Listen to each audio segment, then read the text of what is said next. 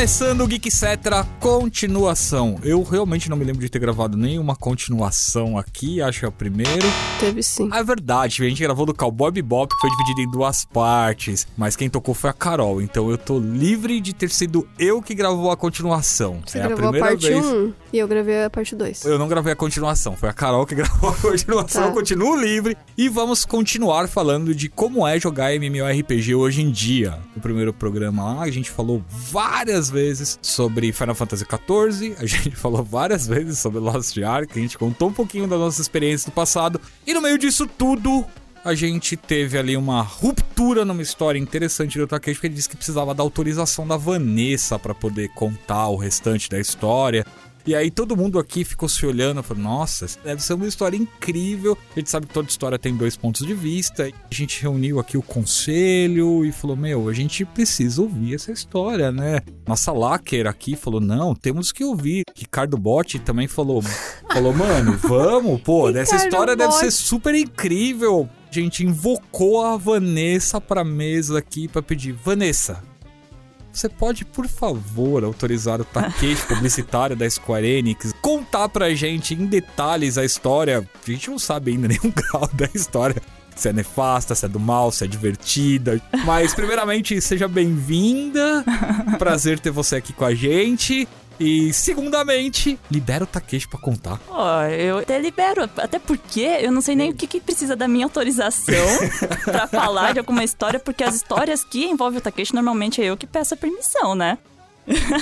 A cara do Ah, Takeshi então- é Ó, impagável. eu tô só fazendo uma participaçãozinha aqui, daqui a pouco o. Takeshi entra. Mas aí eu vou ouvir o podcast depois e eu quero também saber que história é essa que precisa da minha permissão pra ser falada num podcast. Em resumo, você dá a permissão porque você quer ouvir depois que história é essa. Eu não tenho nada pra esconder. Mas eu diria que a atmosfera tá pesada aqui hoje, gente. Muito obrigado, Vanessa. Tem alguma consideração, alguma história, alguma coisa de MMO que você queira deixar na sua breve participação aqui com a gente? Eu vou deixar essa parte pro Takeshi. eu vou ouvir, aí depois eu, eu vejo o que eu faço. Se vocês quiserem fazer a parte 3, aí você vem e conta a É, sua não, visão. a gente pode contar só Meu de Deus, aí vai virar um MMO de verdade que tem um milhão de horas e você tem que ficar. É a quest do Takeshi, Não, não- mano. não Takeshi tem Não tem fim, exatamente. Todos os podcasts agora vão ser sobre MMO. Valeu, Vanessa. Obrigado, então. Contamos com a sua colaboração no futuro. Ok, até mais então, gente. É, vou- Beijinho. Carol, seu destaque da semana. Eu vou recomendar um anime que não é novo, Hum. porém eu estou assistindo agora e eu falo dele todos os dias com o Takeshi e com a Vanessa. One Piece. Ou One Piece também. Ah. Eu tô tentando fazer as outras pessoas assistirem também, tá? Hum. O Noragami, que ele agora foi pra Ah. Crunchyroll, ele tava na Funimation. E é super legal, tem duas temporadas, rapidinho de assistir. Tô achando muito da hora e provavelmente eu vou ter que ler o mangá depois. E aí, Kohai? Conta pra gente o destaque da semana. Eu vou falar de um negócio que eu assisti recentemente que tá muito bonitinho, eu tô, tô gostando. Não terminei de ver, porque tem uma hora e quarenta e pouquinhos. Que é o episódio East Blue, do One Piece. Ah. Eu só terminei de ver porque, enfim, muitas coisas, né?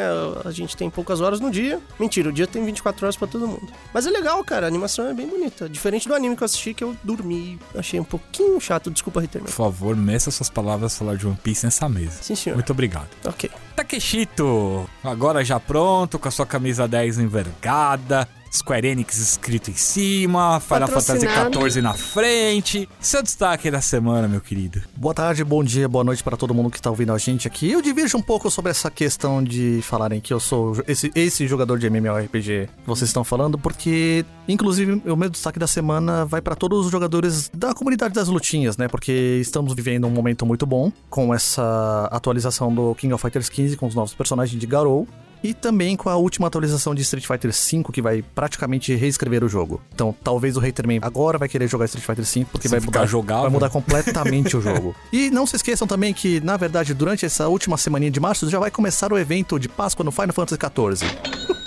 Vamos continuar falando de ML, mas antes, loja Geek Here com produtos novos, produtos incríveis, loja.geekhere.com.br. Tem coisas relacionadas a videogame, anime, tokusatsu, cinema, série, Marvel, DC. E também, se vocês quiserem ler novidades, curiosidades, matérias, acessa geekhere.com.br e aproveitem e ouça o podcast Kitsune da semana, também está disponível aí nos principais agregadores junto com o Geek Cetra.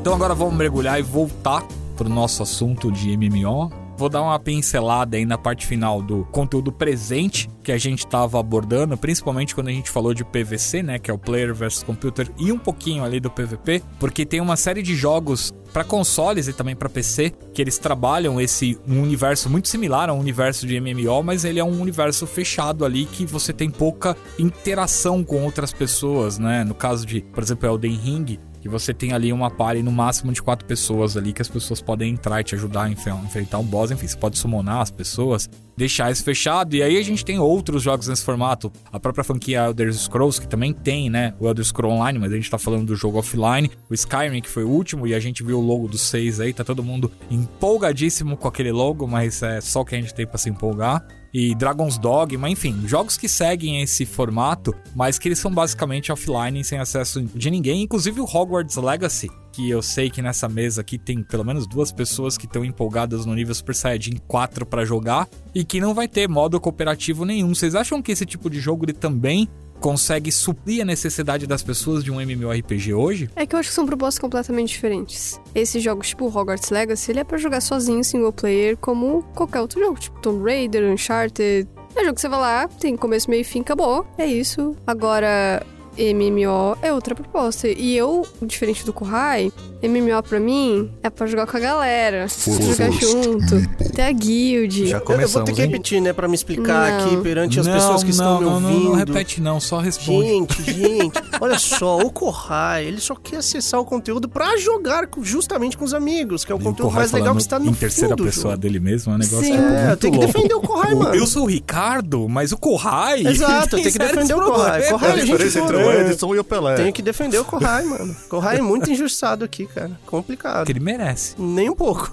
Kohai, você concorda com a Carol? Quer dizer que são propostas totalmente diferentes? Quer dizer que você não se sentiria muito mais legal juntando a party da sua casinha em Hogwarts Não, e eu indo acho que o todo mundo Hogwarts pra Legacy porrada? seria da hora se fosse online e multiplayer. É, então, que, assim, quando a proposta é diferente, ok. Por exemplo, Hogwarts Legacy vai ser single player. Não tem problema. Seria legal se tivesse co-op? Seria Talvez. Eu não sei que tipo de conteúdo vai ter lá. Se você vai fazer um, tipo uma dungeon, vai enfrentar um monte de inimigo. É legal jogar com o amiguinho? Sim. Cara, geralmente Com sempre você, é. jogar com você. Com qualquer amiguinho. Qualquer ser humano. É o Ricardo jogando com o Kohai que você tá falando? Não. Não, só pra eu entender aqui. Nossa, gente, ok. Acho que vai ser isso até o final do programa. Desculpa vocês que estão ouvindo, tá?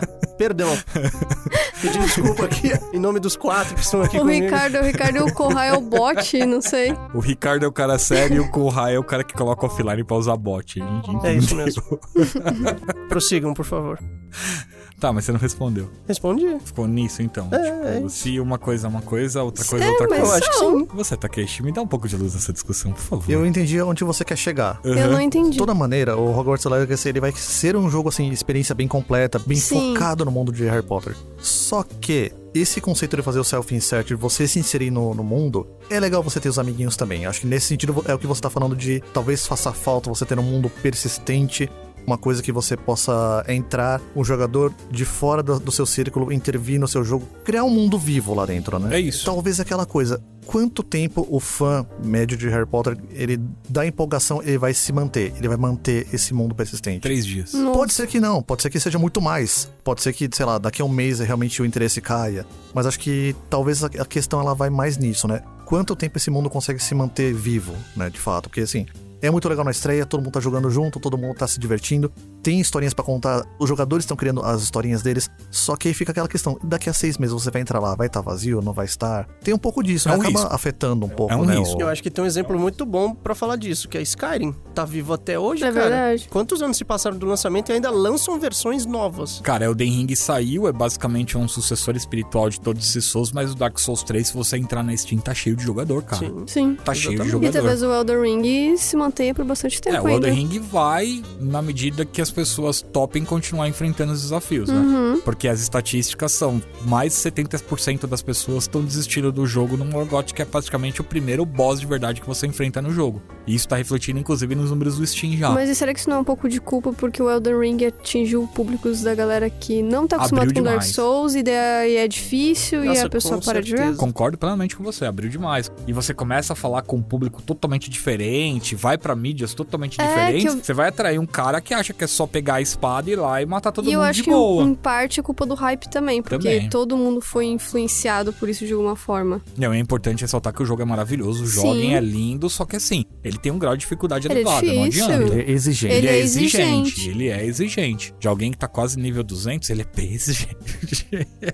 É, Mas assim, é, a ideia era essa, era tentar provocar, em provocar em vocês uma discussão pra saber o quanto que vale a pena ter um jogo offline que tem algumas possibilidades do online, por exemplo, de novo, Skyrim Uhum. Dream, que você pode trazer um amiguinho pra jogar com você ali, e se isso supra ou não a necessidade de um MMORPG. Acho que já ficou meio claro que não, não, eu que as acho que eles propostas são, são, bem são, diferentes. são. Eu tenho uma opinião um pouquinho diferente, porque realmente, assim, diminuiu muito a quantidade de pessoas que jogavam comigo ao longo dos anos. A gente, eu já tive essa conversa, inclusive, com o Kohai e com o Clayton, porque antigamente eu tinha um grupo de muita gente que jogava, então era difícil. Às vezes a gente fechava a party de 8 pessoas, ficava 20, 25 pessoas esperando pra entrar nos outros grupos e às vezes pra encontrar os personagens pra completar as pares ali, né? Às vezes soltava suporte, às vezes soltava tanque, às vezes soltava DPS à distância, DPS, enfim.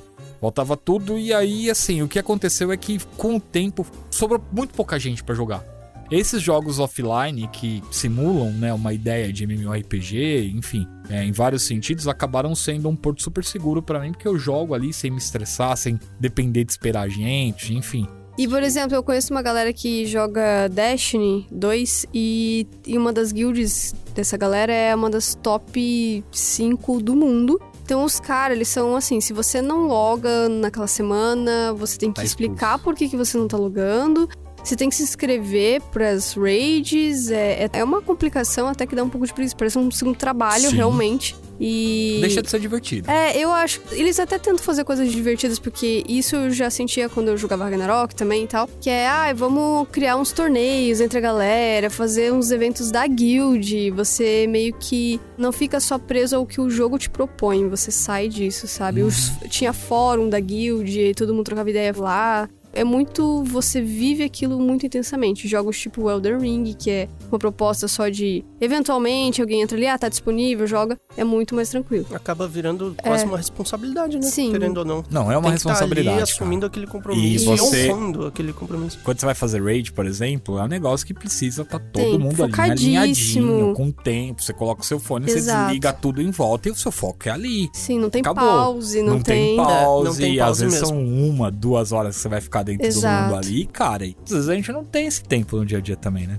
É, até trazendo curiosidade do Destiny de novo nessa guild, os caras, quando sai uma expansão, daí sai raid nova, aí eles, não, beleza, vai- a gente vai fazer day one essa raid. As raids no Destiny são muito complexas, você tem que aprender toda a mecânica, é tipo bizarro. Você leva dias pra você aprender como faz a raid. E aí os caras falam assim, se você for entrar na raid nessa day one, você tem que entender que você pode ficar 24 horas com a gente jogando. Sim. Uau. Meu, não! Claro, não eu consigo. tenho 24 É, eu horas. tenho. É, tranquilo. Tá sobrando. Pausa a vida e entra no jogo. Exato. Então, se você se inscrever lá na listinha pra participar, você tá se comprometendo com isso. Bom, mas isso que você está falando é uma coisa interessantíssima, porque assim, é 100% mérito de todo o trabalho do- dos devs do Destiny 2. Uhum. Porque eles criaram esse mundo tão interessante, ele chamou esse tipo de jogador dedicado. Sim. Assim, dando um exemplo um pouquinho fora de MMO de uma forma geral, acho que o Kohai deve lembrar disso também. É o exemplo do Metal Gear.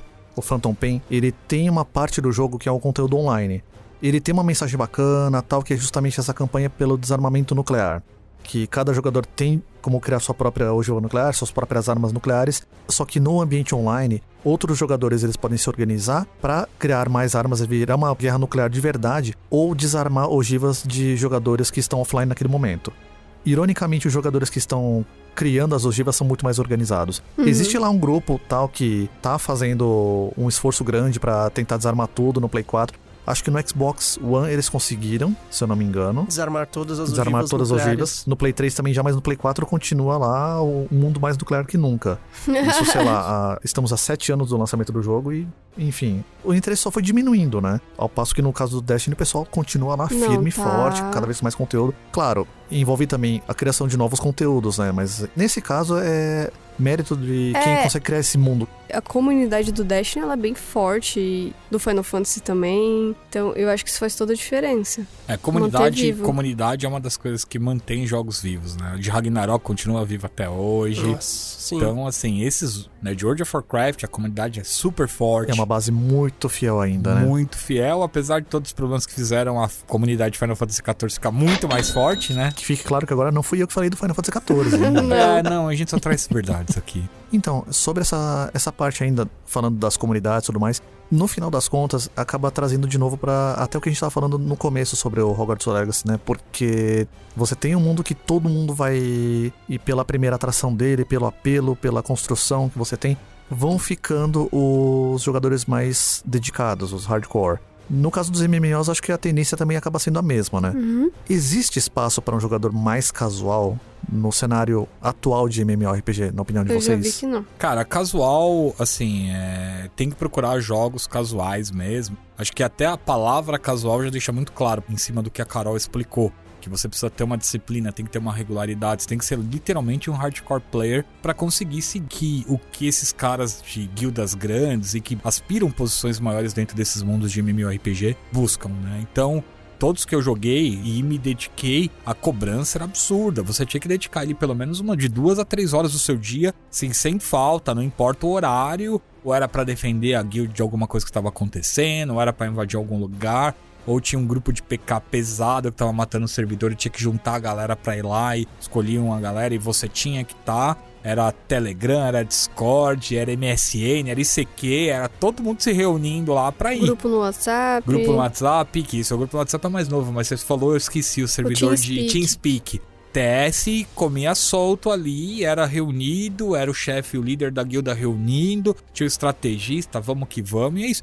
E é muito difícil pra um casual conseguir assimilar isso. Imagina um cara que joga, sei lá, uma vez por semana, ele tá ali no nívelzinho dele 20, 25, vai em- sem equipamento, sem conhecer, por exemplo, a mecânica de uma raid, de Não, uma nunca vai dungeon. conseguir fazer uma Nunca raid. vai conseguir, cara. Então é melhor ele procurar um joguinho, o Clash of Clans, que ele joga ali no celular a partidinha dele no Não dia. tanto, assim. É, é, sei lá. Enfim, ou procurar um outro jeito de Tipo, jogar. jogo né? single player. É, talvez, Ó, um jogo assim, single player. Eu não digo que não, mas o exemplo mais prático que eu tenho é o Lost Ark que eu tô jogando agora. Ele tem diversas opções de outras coisas pra você fazer, a não ser, tipo, só subir de nível, sabe? Só buscar o equipamento mais forte. Ele tem outras coisinhas pra você explorar ali. Ele tem mais Apanhar. de oito tipos de colecionáveis. Você pode vasculhar a ilhazinha, pode navegar no seu barquinho. Mas mesmo assim, cara, no final das contas, acaba que as coisas mais legais que são os boss, os chefes, as raids, isso tudo é Você não consegue fazer conteúdo sozinho, endgame não tem que você como. dificilmente vai conseguir fazer sozinho. Não tem Quem como. dirá, sei E lá, pra você cara, fazer com sozinho, você tem que baixo. ser muito forte, muito incrível. E pra Deus isso você supremo jogar do jogo. muito Exato. constantemente. Então é, Então é você realmente jogar é de bem vez. É, complexo. tentar jogar um pouquinho hoje, daí semana que jogo. Não, você não consegue. É difícil. Ainda existe a questão da frustração. Sim. Porque quando você é casual, você entra, entra alguém te mata, ou você vai morrer pra algum boss. E aí entra a questão do jogo pay to win, que aí vai, a gente vai começar a entrar numa escala de Sim. coisas enorme. O principal pra mim é a frustração. E assim, sempre que eu trabalhei com os players brasileiros aqui, eu sabia que a frustração era uma ferramenta de compra poderosa. De ter um evento, por exemplo, e ele não conseguia participar do evento porque o evento requeria, sei lá, nível É. 40. Ele era 25. Mas se você tivesse um pacote que o cara podia ganhar um pouco mais de experiência, ele comprava, ia lá e jogava dentro da casualidade dele, mas ele subia mais rápido, então ele pegava nível 40 e conseguia participar do evento. A mecânica de MMO é feita para gastar dinheiro. De maneira geral, não são associações filantrópicas que lançam esses jogos, né? Os caras, no final, o interesse é de ganhar dinheiro. Então eles vão provocar você da maneira que eles puderem para fazer isso. E aí nesse ponto o casual acaba sendo um dos públicos mais atingidos. Eu levantei mais essa questão porque pode ser que a gente esteja ignorando um tipo de jogador de perfil de MMO que, assim, ele não é tão vocal, mas ele existe bastante ainda. Eu tô citando isso correndo até um risco de fugir um pouco até da pauta, né? Mas até o papel do MMORPG como precursor ou talvez o metaverso que deu certo. É. Assim, Nossa. hoje você vê, sei lá, o Meta, o, o antigo Facebook, enfim, falando que isso é o futuro, que é você ter o seu avatar, uma representação digital sua dentro de um mundo. Existem muitos jogadores que ainda estão pagando mensalidade, seja no seu WoW, seja no seu Final Fantasy, seja no seu free to play, pra pessoa ficar dando rolê. pra pessoa pescar, pra pessoa criar personagens e criar conteúdo em cima disso. Uhum. Então, nesse sentido, o mérito do MMORPG é de você conseguir criar esse mundo persistente distante, até meio alheio à questão da corrida pelo endgame. Nesse caso, eu vou puxar a carta da Vanessa, que ela paga a mensalidade de Final Fantasy, pra pescar, pra tirar screenshot. Ela não tá errada. Pessoas que, inclusive, estavam na mesma guilda, na mesma free company, pessoal chamava pra fazer o raid no final de semana. E ela, não, obrigado. E ela ficava lá, dando rolê, tirando screenshot, plantando flores, colhendo flores, Entregando flores. entregando flores. Coisa Batatas. que eu não faço. Então é basicamente isso, né? É, é o perfil de, é o perfil de jogador. Sim. Eu também conheço pessoas que fogem diretamente da batalha. No Hag, principalmente, eu tinha muitos amigos que entravam pra ficar forjando. Eu entrava às vezes pra ficar conversando. Sentava na cidade e ficava lá. A gente entra nesse ponto. Ragnarok Online já era o primeiro metaverso que deu certo? Sim. Ah, sim, sem dúvida. Sem Você dúvida. tinha a sua representação digital lá. Você dava rolê. Eu, eu logava e às Dançava. vezes não fazia nada o dia inteiro, só, só era só pra ficar sentadinha E na aí a cidade gente, trocando ideia. óbvio, até pelo estilo dos players aqui na mesa, acredito que a maioria aqui sejam dos mais agressivos pra participar de evento, pra fazer raid, pra participar de PVP, PVE, enfim, todas essas coisas. Mas existe aquele perfil de jogadores que jogavam MMO só pela interação social. Tinham muita vergonha, tinham dificuldade pra falar com outras pessoas e entravam lá no seu avatar e aí se soltavam Se e ficavam à vontade, se transformavam literalmente. Você via aprendiz sentado na cidade lá conversando com todo mundo, falando, rindo. E o cara na vida real, o cara é um recluso total, assim, um cara com dificuldades até de falar com outras pessoas, né? Então o MMORPG quebra uma barreira social muito pesada que foge um pouquinho. Aí eu sim eu concordo com casuais pesado mesmo. Conhecia muita gente que andava pra ficar, pra ter coleção de chapeuzinho. Eu não Coleção colocava de bot pet. pra pegar. De pet eu também. Eu, Coleção de no pet eu WoW, era um tinha deles. um Hunter só pra colecionar pet. No WoW eu nunca fui hardcore player. Jogava lá e tal, tinha personagem de nível máximo e tudo mais. Ou tinha muito uma questão dos monstros que faziam respawn de horário X em X, sabe? Tipo, me lembro da história do Leão Negro que eu queria pegar, que ele respawnava 12 horas e a árvore onde ele ficava ficava bem no limite entre o campus da Horda com os campos da Aliança, assim, era bem no meio. Então, tipo, a árvore tinha um monte de leão em cima dessa árvore e tal, e ele fazia o respawn bem na frente. Aí, de um lado a Aliança, do outro lado a Horda, aí eu peguei, desloguei meu personagem bem atrás da árvore, aí de 12 em 12 horas eu colocava o relógio pra despertar, logava lá pra ver. E aí, de vez em quando eu logava, só tinha gente da Aliança e eu morria. Teve um dia que eu loguei e tinha Aí um tinha que ir orc. lá buscar o é, tinha-. Aí tinha um orc lá batendo nele. Eu falei, ah, por favor, não bate não, eu quero tamar ele. Ele falou, beleza, vai lá, eu fico de guarda aqui. Se chegar alguém, eu seguro a onda. Ele era um orc nível 60 e eu fui conseguir tamar ele, mas. Bons tempos de voo. Sim, bons Tinha tempos de bater disso. em horda. É, bom tempo de chutar aqueles elfo negro, raquitinhozinho. Mas é isso aí, né? Então também temos aí uma palhinha aí de jogadores casuais que então a gente acha que ainda pode existir, né? Apesar de a gente co- começado a falar que não existia mais. É um nível de dedicação diferente do MMO É, também. É, É é uma que questão mais cê- social do que casual. Não, é que se for pra entrar pra passear, eu prefiro passear na vida real, entendeu? É, É que antes eu não tinha amigos, você não tinha amigos, você não tinha amigos, você não tinha amigos, você não tinha amigos. Mas é. Deve acontecer com muitas pessoas. Então, sim. E aí, vamos falar então de Lost Ark, já que o Rai tá tocando tanto Yes. Lost Ark que só ele tá jogando.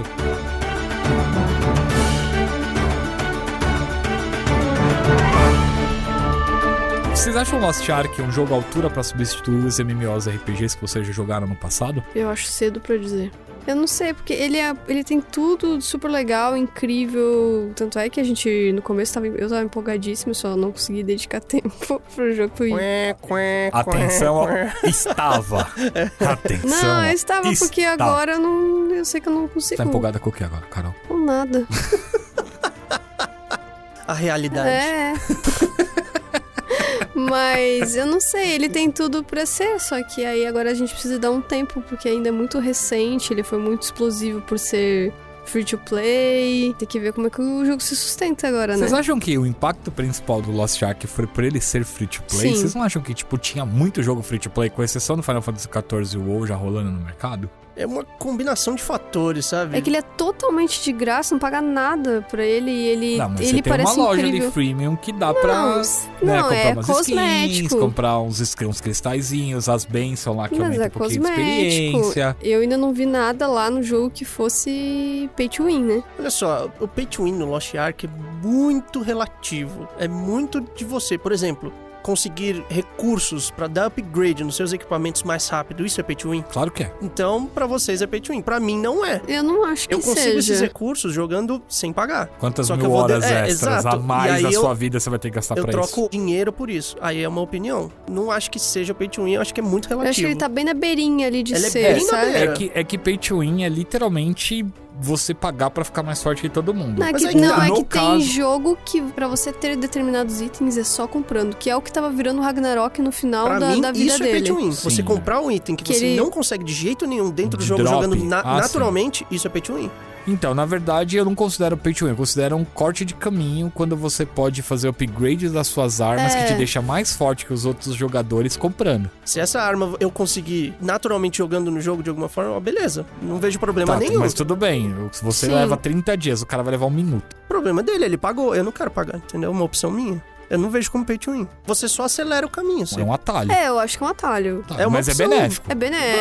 Claro. Ter mais dinheiro te beneficia mais do que um pobre opcional. Só que aí também não significa que o cara pega aquela arma e vai aprender todas as mecânicas do jogo e vai Ah, derrotar não, todos os bosses, Claro, entende? mas assim, obviamente quem faz esse tipo de coisa, eu não sei como vocês pensam isso, mas quem gasta num jogo é porque tá apaixonado, tá disposto a, a evoluir ali dentro. Ou às vezes o cara Né? simplesmente não tem tanto tempo e ele só quer É, encurtar ele o não consegue mesmo. mas pagar em- em tempo, ele paga em dinheiro. Exato. Ele paga em dinheiro, mas ele gosta do jogo, ele tá afim, ele sabe o que ele tá fazendo. Ele não tá comprando simplesmente porque ele tá, ah, beleza, eu tenho dinheiro sobrando aqui, eu ganhei na Mega Sena. E vou vezes. gastar. Até tem gente que quer. Ah, provavelmente vai ter, né? Tem, Sempre, sempre sempre tem. vai ter, não Sempre tem jeito da gente gente que não se excluir impor. todo É, eu mundo, conheço é. Mas gente que nesse tem muita caso, grana. eu defendo muito Lost Ark, porque eu acho que ele dá opções. Você tem ali as opções. Você pode jogar tranquilamente, você vai atingir o nível que você quiser, ou você pode encurtar esse caminho. Você É, atingir não, o e nível o que Lost, você quer mais o. Lost Ark, eu sei que ele tem alguma questão das raids lá, que é meio essencial pra você subir o nível de equipamento seu. Tem alguns amigos que já estão T3 aí, e os caras estão acabando com a vida jogando Ark. T2. É muito os difícil, caras, gente. Os caras estão jogando, eu, eu às vezes deixo o meu Steam ligado, né? tem- não entro no jogo faz algum tempo. Até teve uma caixinha de pergunta no meu Instagram quando que eu vou voltar pro Lost Ark. Eu- Primeiro eu tenho que acabar o Elden Ring. E eu acabei comprando Sekiro e eu comprei o Demon Souls HD. Meu então acho que Deus. vai demorar um bichinho do pouquinho. Souls mordeu o Haterman. tá com a Miyazaki agradece. É, acho que vai demorar um pouquinho Agora, pra eu voltar bota pro... o barulho do dinheirinho toda vez que ele Yeah. falar agora de Souls, tá? É.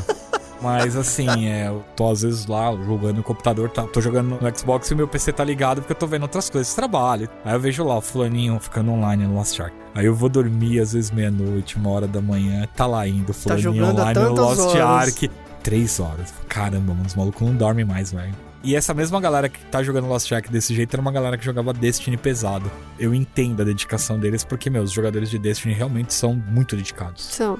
Eu era. O que você acha, Takeshi, sobre o Lost Ark? Você acha que o Lost Ark tem aí um- um- a capacidade de superar os MMOs do passado, esses que marcaram, cravar ali o seu nome na história? Olha, uma das coisas que o pessoal tá falando sobre o fator free to play, eu já não acho que ele seja tão determinante. Ele vai ser determinante no sentido de que, assim, atraiu muita gente. É, porque eu só acho que ele foi é, agora pro experimenta começo. antes de se comprometer. não. Eu acho que isso é bem legal mesmo. Mas acho que, no caso, o que vai fazer os jogadores ficarem é justamente esse compromisso dos desenvolvedores. De, Sim, fa- de fazer um jogo cada vez mais voltado para a comunidade. Citando um mais uma vez. Eles têm o produtor lá que faz a figura do que é o Naoki Yoshida pro Final Fantasy XIV. É uma pessoa que vai lá ouvir a comunidade, vai falar o que Sim. nós precisamos fazer para esse jogo ficar melhor para todo mundo.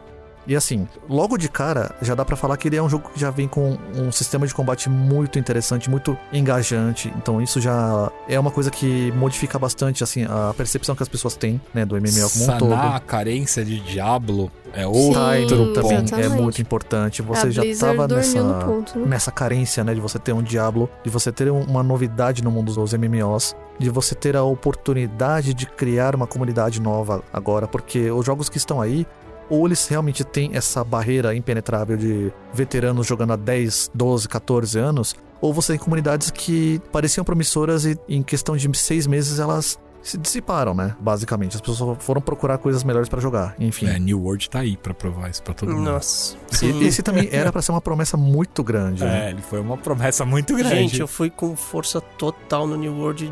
Caramba, que decepção, cara. 12 horas de jogo, eu larguei. Então, assim, resumindo, nesse sentido, minha opinião, o Lost Ark, pra ser um sucessor desses MMOs, como combate, como conteúdo, eu acho sim, ele tem muitas chances. Como um elemento meio metaverso das pessoas sendo parte desse mundo, não. Ainda não. Mas aí cabe a, justamente aos produtores decidir.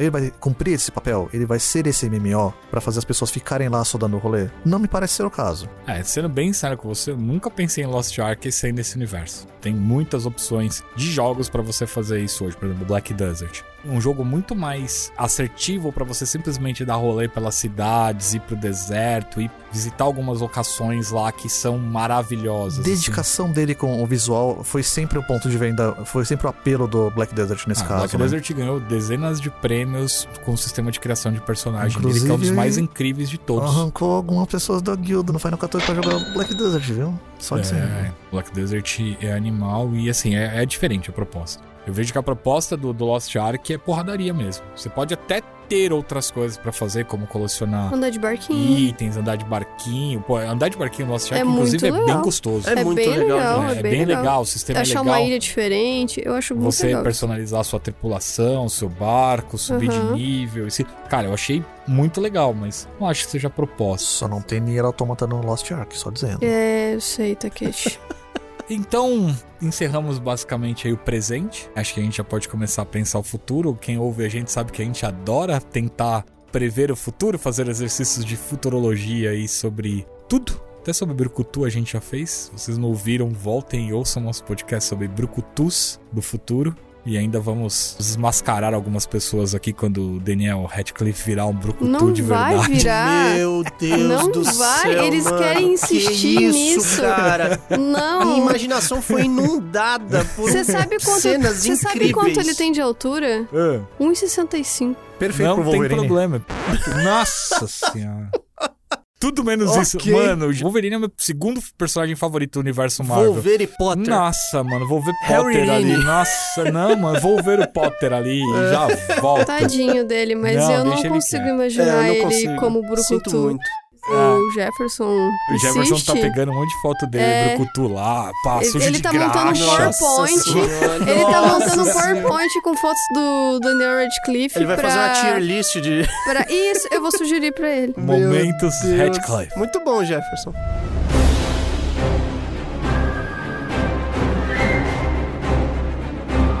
Mas e aí, gente? Vocês pensando em, em MMO pro futuro, tem algumas coisas aqui pra gente discutir já, mas antes de entrar diretamente no que tá preparado aqui pra gente discutir, queria saber de vocês. Vocês esperam alguma coisa? Tem alguma coisa que vocês falam, meu, se aparecer um negócio desse, eu vou jogar e pronto e acabou. Eu não faço mais isso. Eu já entendi que eu não tenho tempo. Isso, particularmente, você particularmente não tem o tempo. Não tenho tempo. Mas e a Carol, vovó Carol aposentada? Sim, agora eu tô triste, eu não quero mais falar nada. eu já tava triste com a minha idade, agora acabou comigo, vai. Olha, falando por mim, eu Hum. entendo a Carol, eu tenho um pouco disso também, que o tempo tá cada vez mais valioso pra mim. Mas tem uma coisa que Ainda tá mais assim. quando chegar o Baby Kohai, né, mano? Pois Ah, o é, pois é. Kohai. Tenho planos, tenho sonhos, entendeu? É complexo esse Baby lance de Kohai. tempo. No plural, o né? Baby é, Corrai é. vai usar bot. Não, vai ser os robozinhos, Mas- vai ser os dois filhos dele. Não, não, falando sério, eu B1 tenho, eu tenho um B2. sonho dentro do meu coração que é muito sonho e, cara, Hum. de verdade, assim, na vida real isso acho que nunca vai acontecer. Mas imagina aquele MMO perfeito, maravilhoso, do jeito que você sempre sonhou de Pokémon. Cara, De Pokémon, isso legal. eu juro, eu enlouqueceria. Acho Era o, que é o sonho Pokémon- da minha vida. Jamais. Mas jamais, entendeu? Jamais, É- Jamais. É, nesse porque, nível. Porque assim. o dia que eles fizerem isso, eles vão rasgar É. todo o dinheiro deles. Porque Ou vai ficar jeito não- bonito no Switch. Ou senão eles vão, ou senão eles vão lançar o Pokémon online e o Pokémon offline, que é você jogar um ou É. jogar outro. Então, assim, é um sonho meu, mas nunca vai acontecer, gente. Refinadíssimo. Não vai, não vai mesmo. Então, Você tem o Starmon. Não, Takeshi. É, Não. é- é o Não é genérico. Pokémon, é, é não quero é genérico. Pokémon. Eu quero NFT. Pokémon. Eu também Não que... Não, Eu Takeshi. não quero NFT, O Takeshi. melhor comentário de todos é: tem NFT. Tem NFT bem baixinho. Tem Baixinho, NFT de assim. Final Fantasy? Olha, boa pergunta. É, eu, eu não fui muito atrás desse tipo de coisa, mas algum desenvolvedor japonês falando sobre a empresa estar interessada. Não, É, já- lembrei, obrigado. É a Konami, não era a Square Enix. Ah, eu ia perguntar se eu posso contar uma história Pode. que eu descobri. Ah, Hum, pode. Takeshi da Vanessa. Pode! Eles faziam muitas fotos bonitas que eu vi jogando Final É Fantasy. verdade, eu vi também. É muito bonito. E eles até têm todo um Tumblr disso e tal. olha só. É muito legal Gente, contando é as muito historinhas. Fofo. Não, é sério, é muito eu fofo fiquei e com muito inveja bonito. total, porque eu queria Eu achei ter. incrível, cara. Eu achei De incrível. verdade, vocês são muito Eles talentosos, Takeshi. Histórias da- dos personagens deles em tirinhas, assim. Porque os dois desenham incrivelmente bem. Eu fiquei com muita inveja.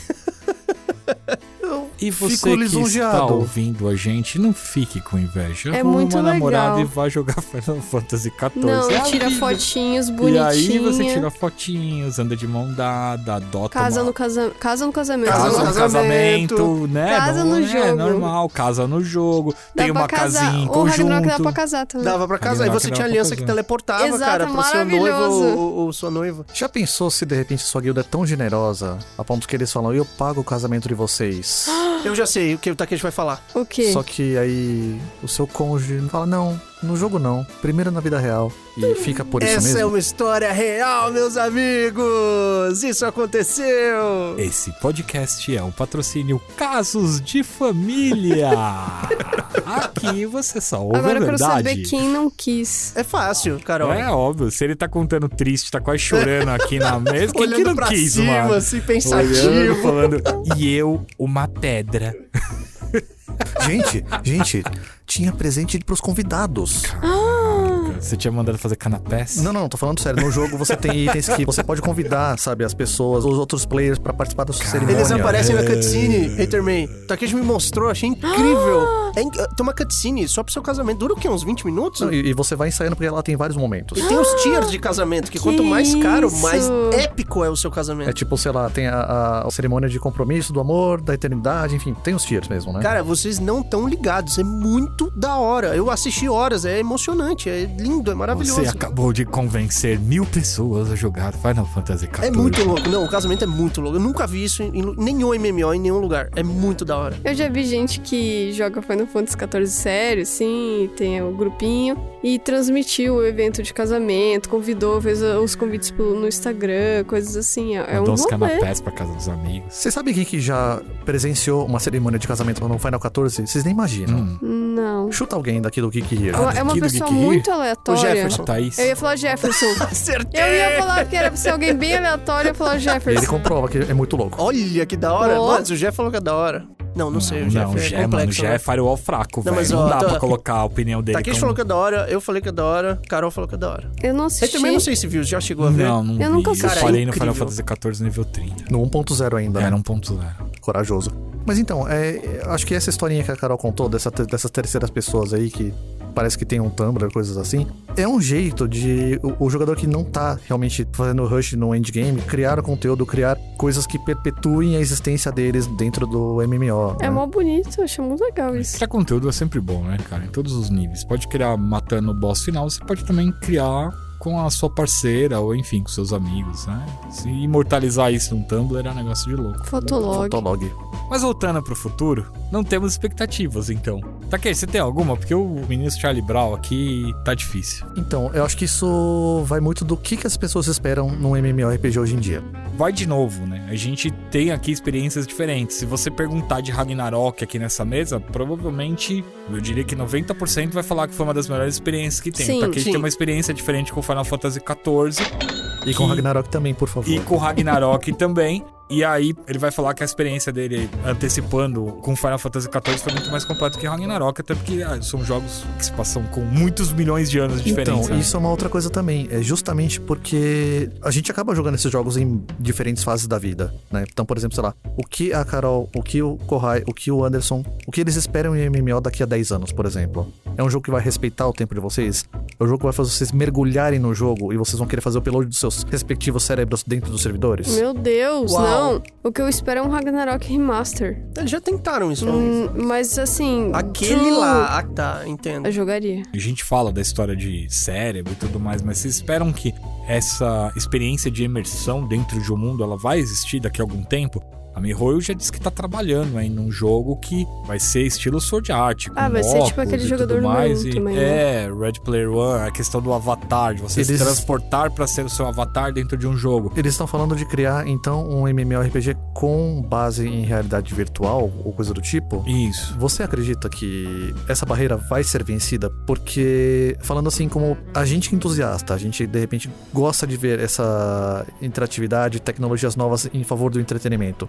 Sei lá, o consumidor médio vai lá, eu não vou botar esse capacete na minha cara, mas nem ferrando. Cara, se você parar pra pensar que tem gente ainda que tem medo de colocar o cartão de crédito na internet porque vai ser roubado, você imagina o cara colocar um capacete desse e falar que a alma dele vai ser tirada, enfim.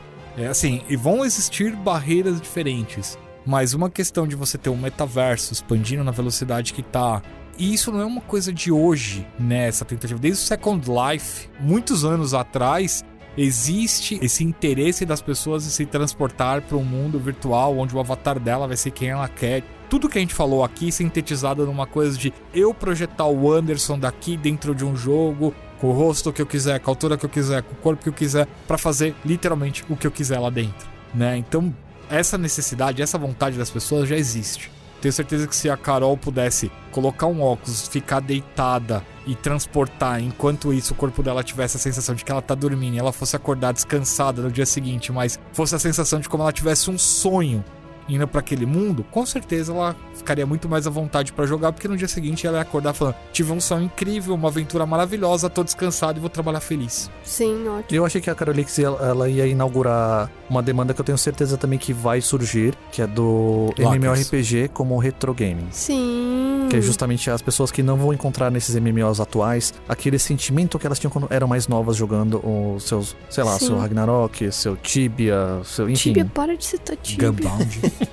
Gunbound. Gunbound. também. Gunbound é muito massa. Gunbound é da hora. Mas esse passo pro futuro, acho que é uns 3, 4 passos do que a gente tem hoje aqui já na mão. O que a gente tem mais próximo é o lançamento de uma engine gráfica nova, que é a Unreal Engine 5, que já se mostrou extremamente funcional numa demo de Matrix que rodou no Ah, Xbox, sim. rodou no PlayStation 5 e no PC magistralmente. Assim, com uma gama de efeitos e, enfim, ação maravilhosa, e foram só 50 pessoas que programaram o jogo.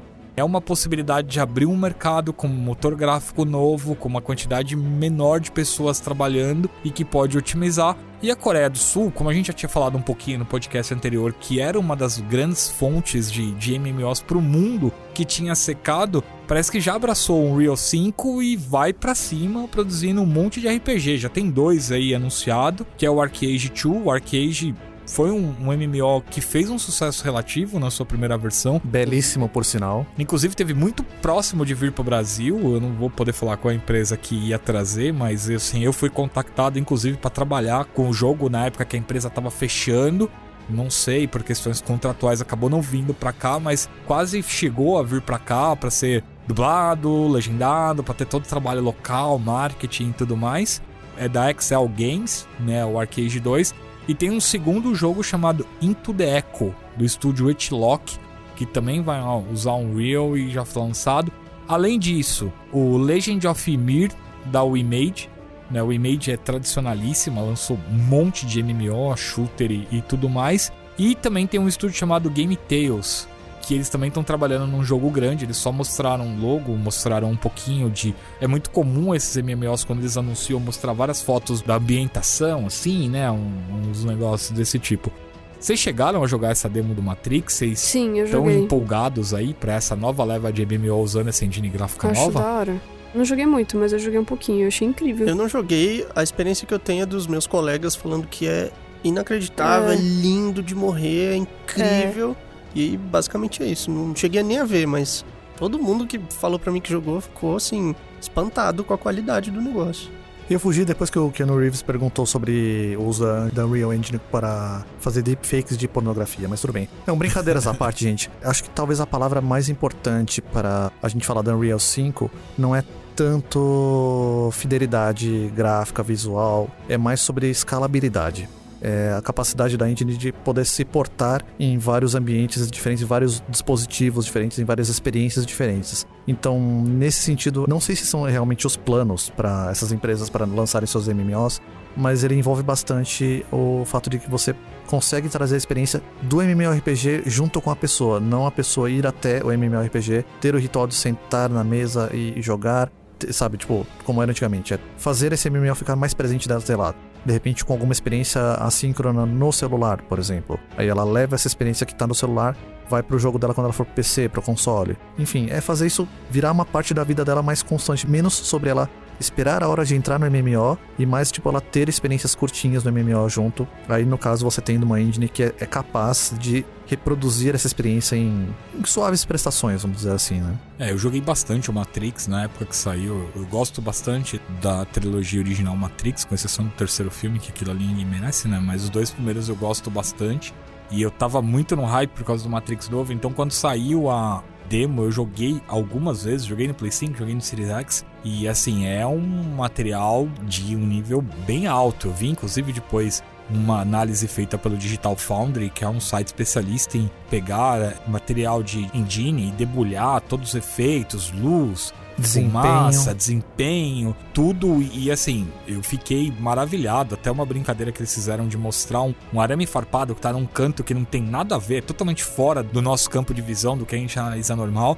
E eles foram perto desse arame farpado, assim, mostraram o arame farpado tudo certinho, assim, com brilho, com a luz, refletia quando você ia virando o personagem, assim, a luz ia correndo, um arame farpado, um negócio random no canto, assim, que ninguém dá o mínimo e assim, com 50 pessoas os caras conseguiram dar um cuidado até nisso. Você imagina uma equipe aí de 200, 150 pessoas, que é normalmente o que trabalham num MMORPG ou num jogo grande.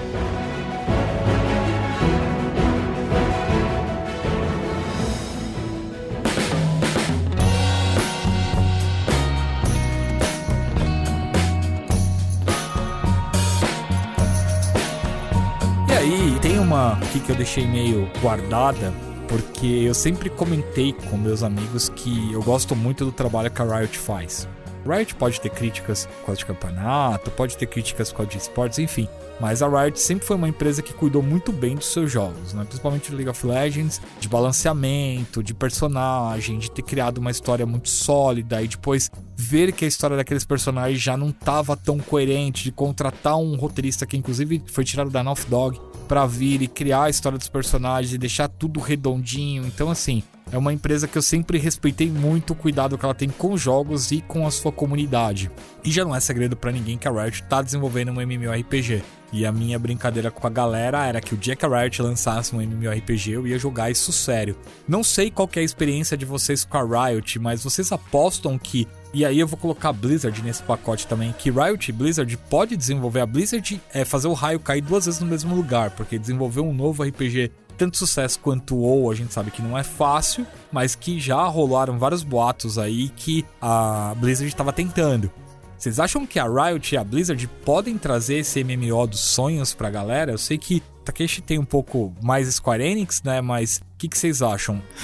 eu acho que a, a, principalmente a Riot, porque eles estão fazendo muita coisa, né? Eles fizeram o, o League of Legends pro celular, tem o Valorant que eu tentei jogar e tal, não é minha praia, eu prefiro Overwatch mesmo nesse caso. Mas eu acho que eles têm cuidado muito grande com os jogos, como você disse. E eu acho que eles têm tudo para fazer um negócio muito incrível. O League of Legends é incrível. E quantos anos tá aí o LoL, né, mano? Ele é bonito, eles expandem o universo, eles não ficam só dentro do jogo. Eu acho isso incrível. Faz grupo de K-pop, faz. Nossa, é verdade, né? Faz que animação. Tem animação. Coisa Netflix que a Blizzard agora, já que... sempre teve a oportunidade de fazer e nunca fez, sabe? Ficou só na imaginação dos fãs mesmo, né? Então eu acho que eles podem expandir muito o universo que só por causa do Arcane, quantas pessoas foram jogar League of Legends? Isso é verdade. Eu reinstalei. Um outro sonho meu aqui que vocês reavivaram, com, principalmente reitermei com essa pergunta, é. Eu, eu gosto muito de Overwatch. De, assim, demais. Eu acho a lore do Overwatch inacreditavelmente. E os personagens é super carismáticos. Cara, cinemáticos são surreais, Tudo assim. da Blizzard é muito bonito. E eu sempre fiquei pensando, caramba, e se um dia surgisse um MMO no universo de Overwatch? Eu ia adorar. Eu acho que não vai acontecer, mas fica aí minha reflexão, mas eu, eu acredito que a Riot lançando isso aí, esse MMO, vai ser uma, uma loucura, Porque assim. os caras porque- não pensam pequeno. É, exatamente. Vai ser uma coisa assim, a gente vai fazer pra acertar. Gente Vai É. fazer pra ser o melhor. E é Ele já faz é, uma série, faz não sei o que. Já en- engata um Nossa. monte de projeto junto, sabe? É, Aliado. É, A é bizarro. experiência que eles Paralelo, escolheram nos- ao longo dos anos com o LoL foi muito parecido com a experiência que a Blizzard teve com a criação do Warcraft e StarCraft e depois ela acaba desembocando toda essa experiência no WoW, Uhum. né? Só que ficou aí, né? Eles parecem que estão esperando alguma coisa acontecer. É que a Blizzard realmente. Tá no, Gestão. tá- tá no estado de exceção, né? Mas já tem uns anos, né? Mas eu vou falar um negócio pra você, Kohai. Com a entrada da Microsoft, Sim. e- eles vão acelerar muita coisa. Essa e é a minha como, esperança. E como tem muita história boa, que o principal pra mim hoje, eu- aí é muito minha opinião pessoal, aí, né, se vocês podem concordar, não fiquem à vontade. produzir jogo, qualquer um consegue produzir. Hoje você tem um monte de engine super fácil, acessível, você tem muito bons programadores por aí. Então, assim, produzir um jogo é relativamente fácil. Agora, contar uma boa história que vai fazer a pessoa ficar presa ali, associar e tudo mais, é o que hoje em dia tá difícil. E é por isso que muito jogo indie tá fazendo tanto sucesso. Porque você pega o jogo indie, ele é bonito, jogo bonito, que nem eu falei, é fácil das pessoas produzirem. Óbvio, não tô tirando mérito de quem tá produzindo o jogo, mas é muito mais fácil de produzir um jogo bonito do que um jogo que ele tem o pacote completo ali que vai manter todo mundo preso e tanto é que eu cito até o Elden Ring, que né, o George R. R. Romero lá foi lá fazer, participar. Romero. Romero. Eu queria saber de onde você tá tirando esse George Romero. Romero fazendo Game of Thrones, gente. É, eu acho meio eu mal- acho que eu confundi os É nomes, Martin. né? É Martin. é o Romero, é George o nosso R. Martin McFly, tá? pensando é, o nosso- Romero o nosso-. O nosso Romero, ele é caçador de zumbi, né? Então, fazedor de MMO. Eu errei, desculpem. O, o George R. Martins. Martin. É, o Martins é ótimo, né? Esse aí é o Martins da sou Transa... eu, mano. Esse, é- esse é o da Transamérica. ele foi lá pra justamente trazer um pouco mais de tempero à estrutura de história de Não, e ele é né? bom, eu só acho que ele copiou um pouco Tolkien, mas aí a gente pode.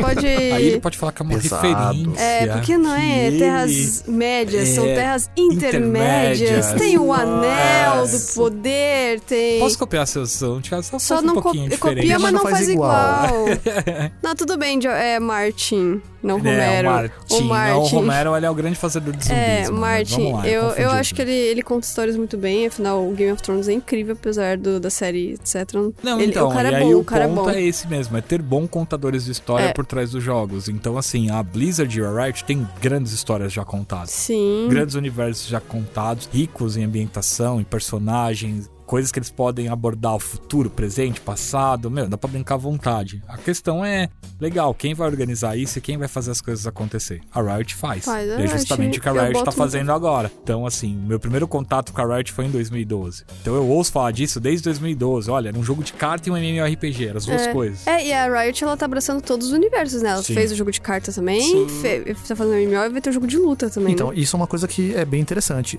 A fidelidade dos fãs da Riot é muito grande. É uma coisa que você via no passado, hoje não tanto, com os fãs da Blizzard. Quando você tem um, um projeto Sim. de qualquer coisa da Riot, os fãs garantem.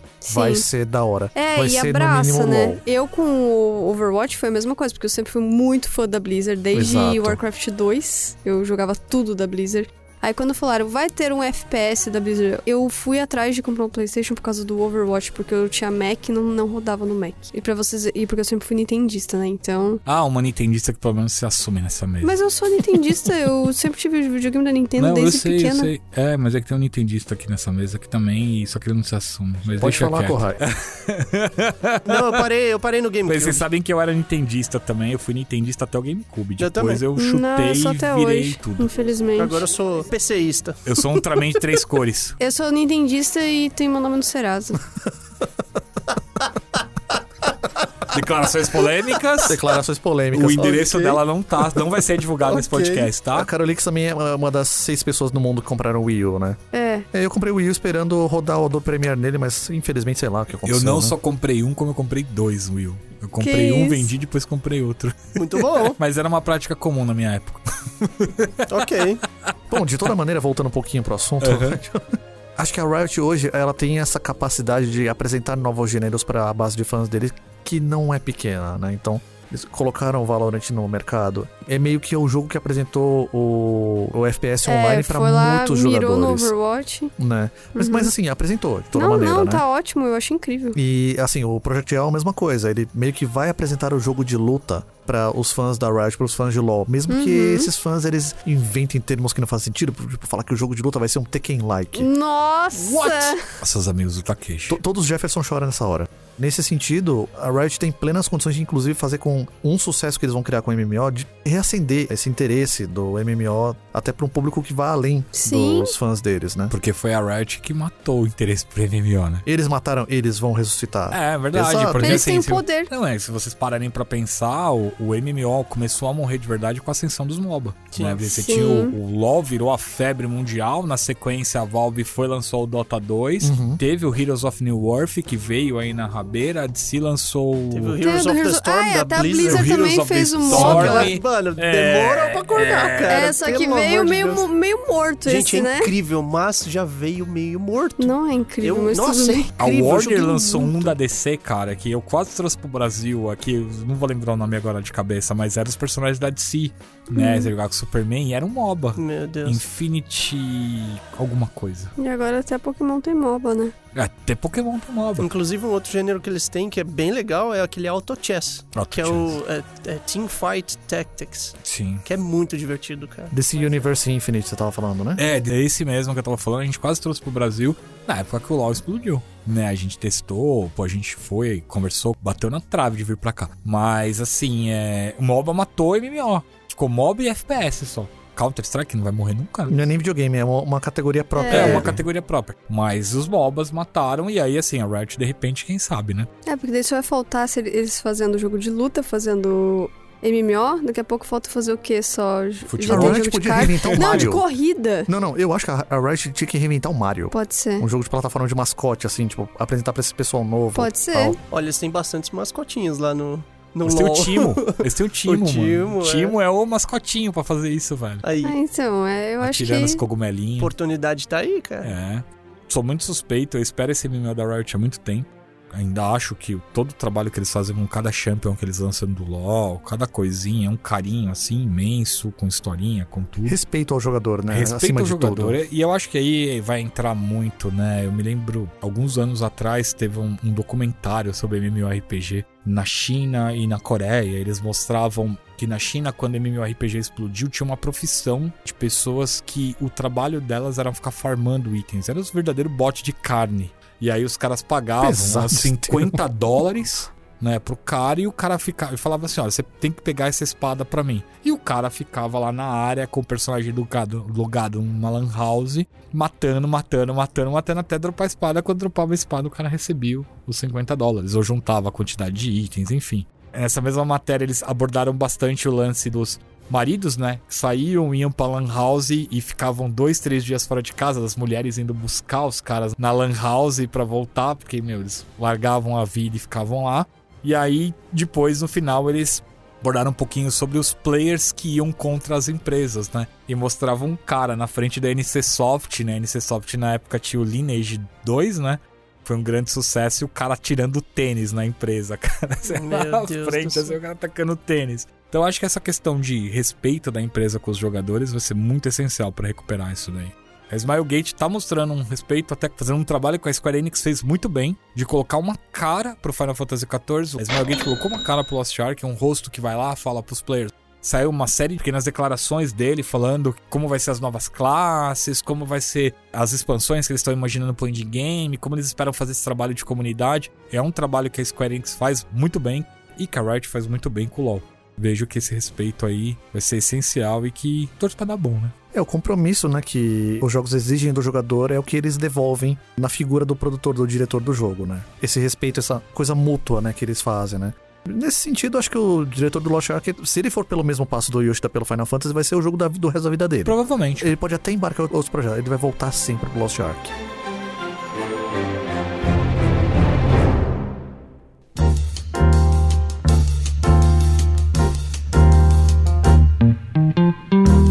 Caminhando aí pro final da parte 2, eu queria saber, vocês estão jogando o que atualmente? Pode ser console, não precisa ser MMO, não. Jogando Guardiões da Galáxia. Ah, Guardiões da Galáxia, pô, Guardiões da Galáxia é legal. Então em promoção esses tempos atrás jogando aí, em né? live. Vale Tá bastante. de graça no Game Pass. Ah, de graça em Game Pass, vale bastante a pena.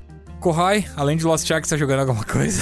Além de Lost Ark, Lost Ark, é... não, brincadeira. Eu dei uma testada no Fortnite agora nesse modo sem construção e Eu tá também. bem divertido. Tá bem legal. Eu vi que a comunidade tá fazendo um alarde enorme sobre esse, esse novo formato. Muitas pessoas que se afastaram por conta das construções estão voltando e estão gostando. Sim, eu Isso, gostei também. assim, é bem significativo. É. Quem sabe não, não tem mudanças permanentes aí. Ou ter Quem uma sabe? outra opção de mo Ou uma outra modo opção, de né? jogo, Acho né? justo, é legal ter opções. E você, Takeshi, tá jogando alguma coisa?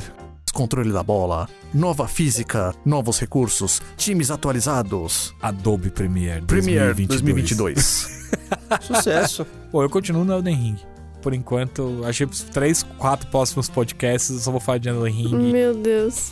Vocês Meu me Deus aturem. do céu. From Software, me contrate pra ser o garoto propaganda de vocês. Espero que no próximo podcast eu já tô em outro jogo. Gente, se as pessoas quiserem encontrar vocês nas mídias sociais pra ouvir, se o cara do Serasa quiser te achar, Carol, ele te acha onde?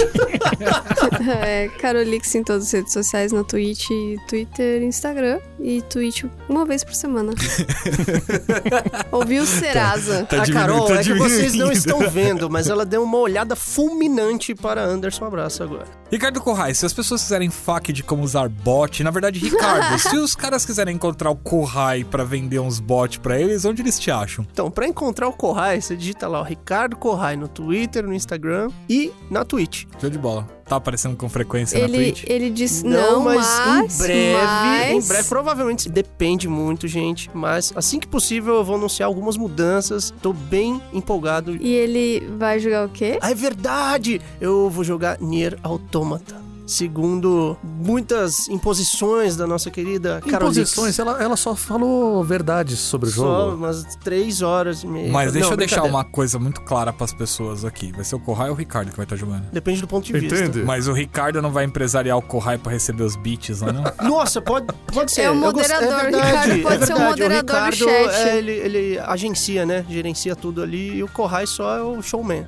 Pode Isso. ser, gostei também. Obrigado. Vai ser isso, gente. Vocês não fazem ideia, ainda tem mais quatro identidades aqui do Ricardo Corrai e tem mais duas Tá ainda. Takeshi, Tem o segura. Faquito, mano. Ah, o, é, o tem, Faquito. não, tem uma, não, tem uma muito especial. O Faquito, Co- mano. Segura, vocês vão soltar spoiler. A gente, ainda, segura. a gente ainda vai contar pra vocês sobre o Faquito, Eu, o ou maior posso só dizer as pessoas ficar de olho no Mais Geek, na Band. Aguardem, vem aí. Vem aí. Eu, eu, se fosse você, eu assistiria todo dia pra você não perder. Gente, Mas a gente tá chegando Tá a 100 certo. episódios, gente. É, É verdade. Na Band, na Band, só na, Band. só na Band. Na Band. Que dia que é? O 100? Dia 1 de abril? Primeiro de abril. Vocês 1 de acreditam? abril. 1 de abril, gente. Tá chegando.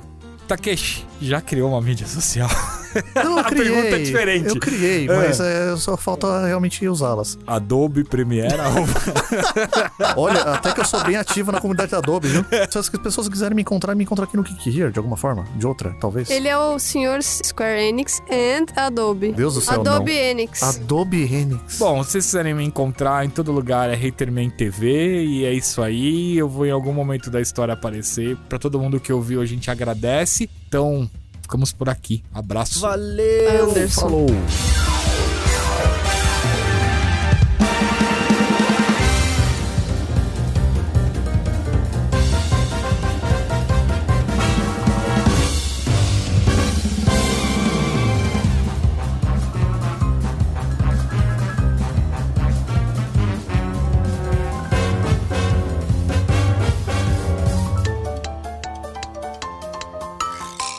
Pra Vanessa liberar o nosso publicitário número 1 um de Final Fantasy XIV a contar as verdadeiras histórias que não são publicidade pra gente. Mas você não vai autorizar ele a fazer, afinal de contas? Você vai. Tô- eu tô você tá refletindo. pensando. você tá- É, Tô eu acho- refletindo. E aí, quem julga se veta ou não? se deve ou não deve. Então quer dizer que você tá refletindo? Ah, mas, mas as histórias que é o Takeshi são mais, Entendi. mais complicadas que as minhas. Agora a gente então, quer as mais complicadas. Gostei desse adjetivo, complicado. muito Muzukashi. Minhas histórias. Eu, eu quero saber as suas histórias, Takeshi. A gente jogou junto, mas as suas histórias são mais complicadas que a minha, então não tem problema. Então a gente quer ouvir o ponto de vista do Takeshi com a autorização da Vanessa. É Muzukashi, né? Muzukashi. Muzukashi.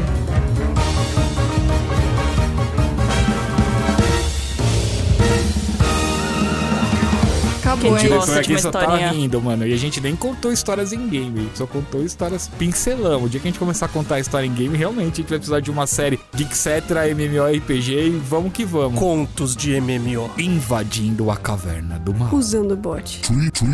Carolix. Laqueando, pegando os itens do chão.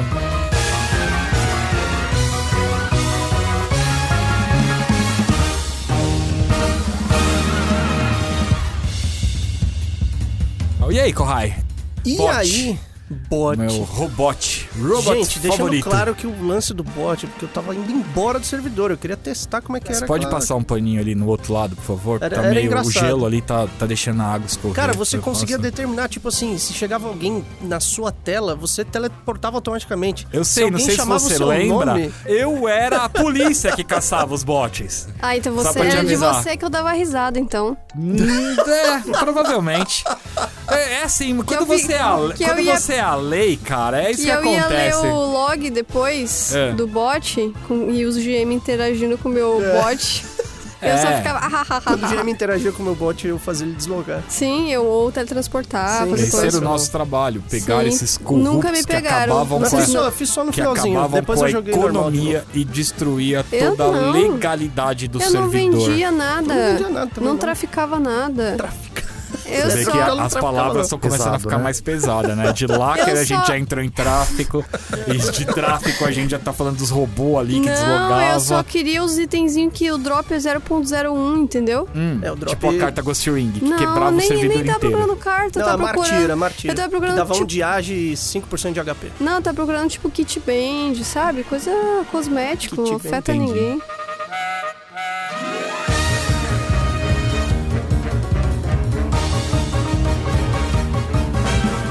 Pessoas esperam num MMORPG hoje em dia?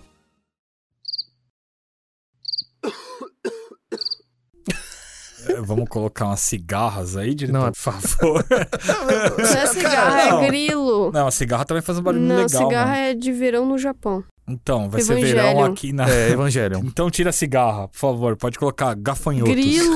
pior é grilo! Coloca uns Kamen Rider. Não, mas aí, a cigarra é, É mais gri- extenso. É... Não, mas É mas é isso. grilo, cri, cri. Então, grilo Isso é faz grilo. esse. Mas esse é o barulho que coloca de silêncio. Esse é o É, barulho poderia- que coloca de silêncio. Eu poderia pedir pra colocar uma bola de feno passando Mas não dá pra fazer barulho. entender. É o vento, né? É. É, temos que olhar essa sonoplastia. Por favor, Takeshi, prossiga.